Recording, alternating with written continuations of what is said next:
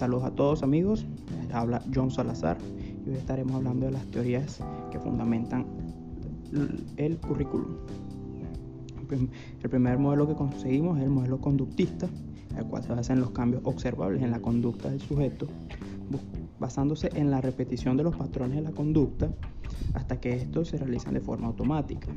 Entre sus características principales contamos con que es naturalista, busca no solo entender la conducta humana, sino predecirla y controlarla, así como eh, fue fundamentada y desarrollada por los teóricos de John Watson, Edgar Thorndike y Iván Pavlov.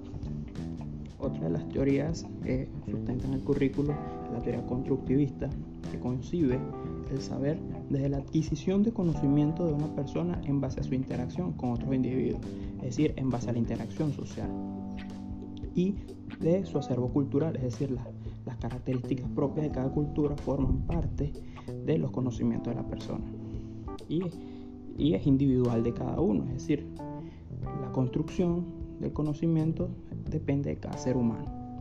Eh, los principales teóricos que sustentan esta, esta, teoría, este modelo, son Piaget, Vygotsky, Brumer, Ausubel y Novak.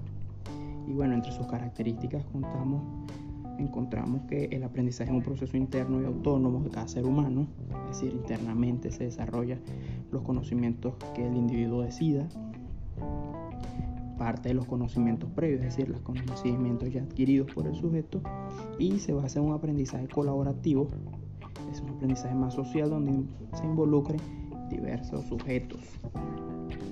Eh, por otra parte, el modelo cognitivista es un modelo que surge en base a la incertidumbre planteada por el conductivismo. Por el conductismo.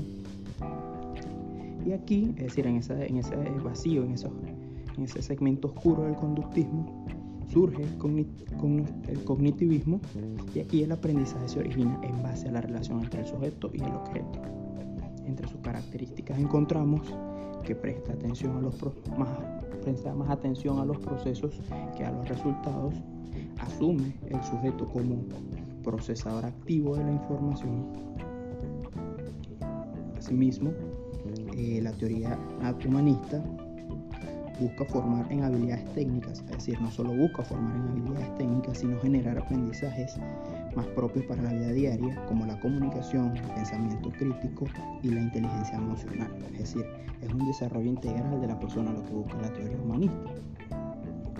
Y bueno, entre sus características principales conseguimos que se centra en el estudiante y fomenta el trabajo individual de cada ser humano.